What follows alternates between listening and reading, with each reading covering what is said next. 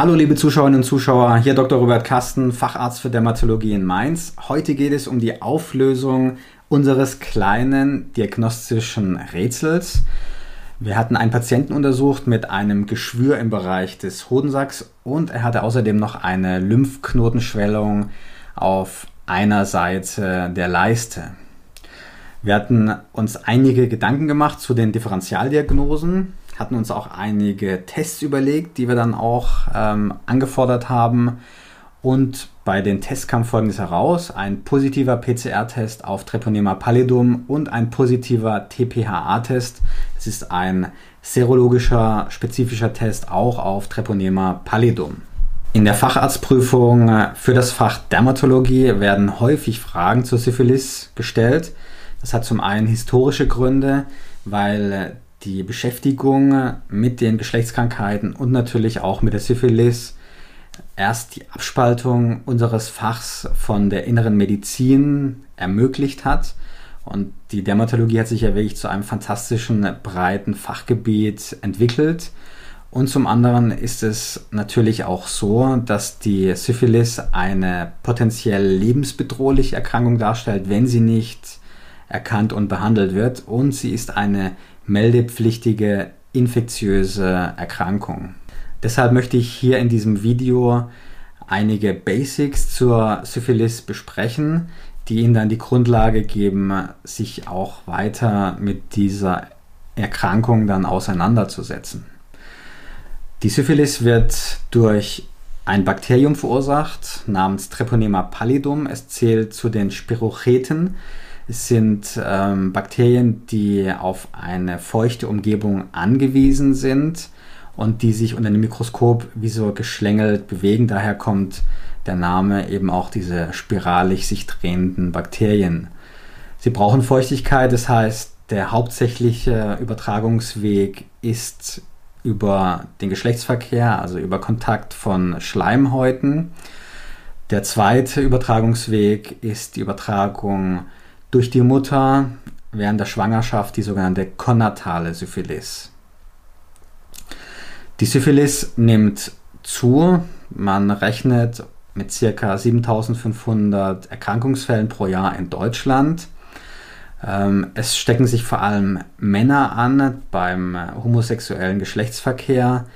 Die häufigsten äh, Fälle findet man in den Großstädten Deutschlands und vor allem dort in Berlin. Auf dem Lande ist, sind die äh, Meldezahlen für Syphilis viel, viel geringer. Man teilt die Syphilis in Stadien ein und in eine sogenannte Früh- und eine Spätsyphilis. Frühsyphilis ist die Syphilis mit bis zu einem Jahr Erkrankungsdauer und darüber hinaus dann die Spätsyphilis. Das hat therapeutische Konsequenzen, weil sich die Behandlung dann ändert. Die Stadien der Syphilis betreffen die Ausbreitung von Treponema pallidum im Körper und die Symptome, die dann entsprechend auftreten. Die Syphilis kann in jedem äh, Erkrankungsstadium abheilen durch ähm, die körpereigene Immunabwehr, aber sie kann sich eben auch weiter ausbreiten und fortentwickeln. Die Syphilis im Primärstadium ist, besteht aus dem Geschwür, aus dem harten, schmerzlosen Geschwür an der Infektionsstelle und einer Lymphadenitis, das nennt man auch den sogenannten Primäraffekt, was unser Patient hatte. Hierbei handelt es sich um eine relativ lokalisierte äh, Syphilis, weil äh, noch keine hämatogene Aussaat stattgefunden hat. Wenn das passiert, also wenn der Körper diesen Primäreffekt nicht eindämmen kann, dann entsteht die sogenannte sekundäre Syphilis, ähm, die dadurch verursacht wird, dass das Treponema pallidum Bakterium sich im Körper ausbreitet. Es kann sich ähm, an der Haut zeigen mit Exanthemen, die typischerweise nicht jucken. Es kann sich im Bereich der Muskeln und der Knochen zeigen, beispielsweise mit einer Periostitis im gastrointestinalen Bereich mit einer Pharyngitis bis zu einer Colitis und auch im urologischen Bereich mit Zystitis oder äh, einer Nephritis. Die Exantheme, das sind ja die äh, Veränderungen, die wir Dermatologen sehen. jucken typischerweise nicht und ähm, können ziemlich vielgestaltig sein. Das hat der Syphilis auch den Namen Affe der Hauterkrankung eingetragen. Ähm, die können schuppend sein, die können äh, nur erhaben sein, die können konfluierend sein. Man kann anhand des Bildes nicht typisch auf eine Syphilis schließen. Allerdings gibt es ein, äh, eine Stelle, das sind die Hände und die Füße, also Palmar und Plantar. Wenn dort ähm, ein Exanthem auftritt, dann sollte man auch immer an eine Syphilis denken. Das ist ein relativ typisches Zeichen. Wenn die Syphilis im Bereich der Schleimhäute auftritt, dann hat man sogenannte Plaque muqueuse, das sind Erosionen im Bereich der Schleimhäute. Wenn sie an der Kopfhaut auftritt, dann kann ein mottenfraßartiger Haarausfall auftreten. Wenn die Syphilis dann nicht behandelt wird oder nicht von selbst abheilt, dann kann sie sich weiterentwickeln ähm, zur sogenannten äh, tertiären Syphilis. Die, da versucht der Körper, die Bakterien einzumauern mit granulomatösen Entzündungen und es zeigt sich dann beispielsweise als sogenannte Gummen. Das sind gummiartige, daher der Name, Geschwüre der Haut oder flacheren, ähm, flacheren Hautveränderungen, die auch relativ derbe sind. Das sind die sogenannten, sogenannten Syphilide. Es können auch kardiovaskuläre Komplikationen in diesem Stadium auftreten.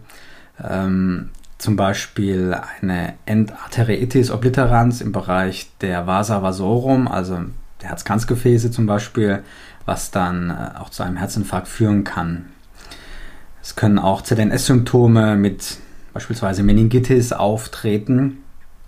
Wenn die Syphilis sich dann noch weiterentwickelt, dann spricht man von der sogenannten quartären Lewis oder der Meta-Lewis. Also Meta heißt ja nach, das was dann nach der Lewis kommt. Der Primäraffekt tritt typischerweise so nach drei Wochen nach der Infektion auf. Die sekundäre Syphilis, also die hämatogene Aussaat, ja, nach äh, sechs bis zehn äh, Wochen. Die tertiäre Syphilis kann dann einige Jahre danach auftreten, aber es ist, gibt da keine ähm, ganz festen Zeitplan, sondern es kann sich ziemlich variabel auch ändern. Wie diagnostiziert man eine Syphilis-Infektion? Es gibt spezifische Tests zum Nachweis von Treponema pallidum und unspezifische Tests. Zu den spezifischen Tests zählt die klassische Untersuchung äh, die man früher eingesetzt hat, die sogenannte Dunkelfeldmikroskopie. Da hat man Reizsekret gewonnen, also hat das Ulkus äh, zusammengedrückt und hat dann Serum, also ein Abklatschpräparat genommen, hat es unter dem Dunkelfeldmikroskop untersucht und hat dann ähm, gegebenenfalls auch die Treponemen ähm, schwimmen sehen können unter dem Mikroskop. Ähm, die wenigsten Praxen haben heutzutage noch ein Dunkelfeldmikroskop und natürlich ist diese Untersuchung auch sehr durch die Präanalytik beeinflusst. Das heißt, man muss es genau richtig abnehmen dann auch richtig ähm, untersuchen, auch die Fähigkeiten haben, das einzuschätzen. Heutzutage verwendet man fast nur noch die Labortests, zum Beispiel äh, den PCR-Test, den wir auch bei unseren Patienten eingesetzt haben. Da werden Genbestandteile von Treponema pallidum nachgewiesen mit Hilfe der Amplifikation und damit kann man mit einer sehr hohen äh, Spezifität und Sensitivität auch eine Infektion dann feststellen. Dann äh, gibt es ähm, sogenannte unspezifische ähm, Antikörpertests, das sind äh, beispielsweise der VDAL RPR-Test. Da werden Antikörper gegen äh, Cardiolipin, also sogenannte Lipoide, äh, nachgewiesen. Diese Lipoide finden sich in Rinderherzen und man hat eben gefunden, dass die Antikörper gegen Treponema pallidum auch kreuzreagieren mit ähm, diesem Antigen. Es ist ein nicht spezifischer Test und er kann auch durch andere Erkrankungen, durch Autoimmun Autoimmunerkrankungen beispielsweise falsch positiv werden. Man kann diesen Test ähm, als Suchtest einsetzen und man kann mit ihm auch ähm, erkennen, ob noch eine Behandlungsbedürftigkeit der Syphilis besteht. Es gibt dann äh, Treponema pallidum spezifische Tests. Ähm, dazu zählt der TPHA und der TPPA-Test. Also TPA steht für Treponema pallidum HemagglutinationsTest äh, und der TPPA für Treponema pallidum PartikelagglutinationsTest. Ähm, dann gibt es die ELISA-Tests, wo Antikörper nachgewiesen werden, spezifische IgM oder IgG-Antikörper. ELISA steht für Enzym-Linked Immunoassay. Und es gibt dann noch die FTA-Ups, das ist der Fluoreszenz-Treponema ähm, Antigen-Absorptionstest, wobei die jetzt in der ähm, jüngsten Zeit eher verlassen werden. Anhand der Antikörpertests kann man äh, auch sehen, wie frisch eine Infektion ist. Wenn die IgM-Antikörper positiv sind, dann ist sie frisch. Die IgM-Antikörper können negativ werden und dann steigen irgendwann die IgG-Antikörper an und die bleiben typischerweise zeitlebens positiv. Dann spricht man auch von einer sogenannten Seronarbe, einer ähm, Lewis-Infektion. Wie behandelt man eine Syphilis? Äh, man unterscheidet zwischen einer Frühsyphilis und einer Spätsyphilis. Bei der Frühsyphilis ähm, ist typischerweise die Injektion von Penicillin ausreichend. Man verwendet ein Depotpenicillin, Benzatinpenicillin 2,4 Mega intramuskulär. Das wird folgendermaßen injiziert.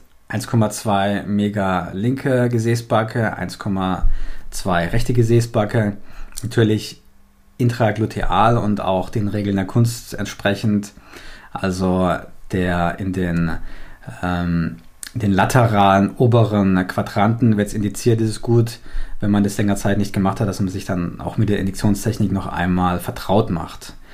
Bei einer Penicillinallergie kann Doxycyclin gegeben werden, zweimal 100 Milligramm über 14 Tage. Hierbei ist natürlich zu beachten, dass Doxycyclin nicht zusammen mit Calcium oder Milchprodukten eingenommen werden darf, denn dann können sich Komplexe bilden und das ähm, Doxycyclin kann gar nicht wirken. Im angelsächsischen äh, Raum ist auch Erythromycin 4x500 Milligramm über 14 Tage äh, empfohlen bei einer Penicillinallergie.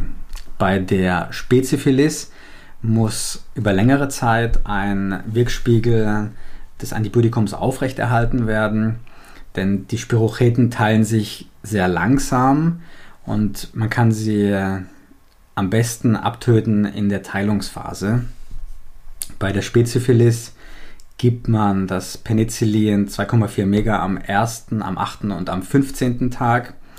Doxycyclin oral also das ist eine intramuskuläre Gabe jetzt natürlich, wie bei der Frühsyphilis auch und bei der äh, Doxycyclin-Gabe wird es eben über 28 Tage gegeben, zweimal 100.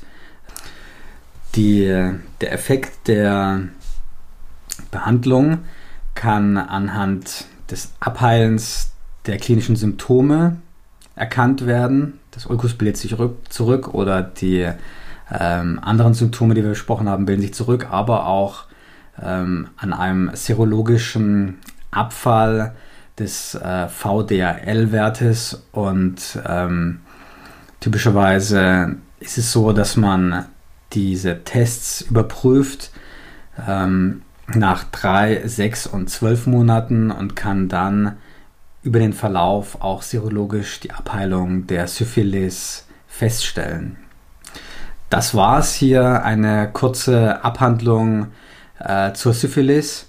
Ich hoffe, es hat Ihnen äh, gefallen, etwas gebracht. Bitte posten Sie Ihre Kommentare hier unter dem Video und vor allem abonnieren Sie unseren Kanal, wenn Sie zu diesen Themen auf dem Laufenden bleiben möchten. Viele Grüße aus Mainz, Ihr Dr. Robert Kasten.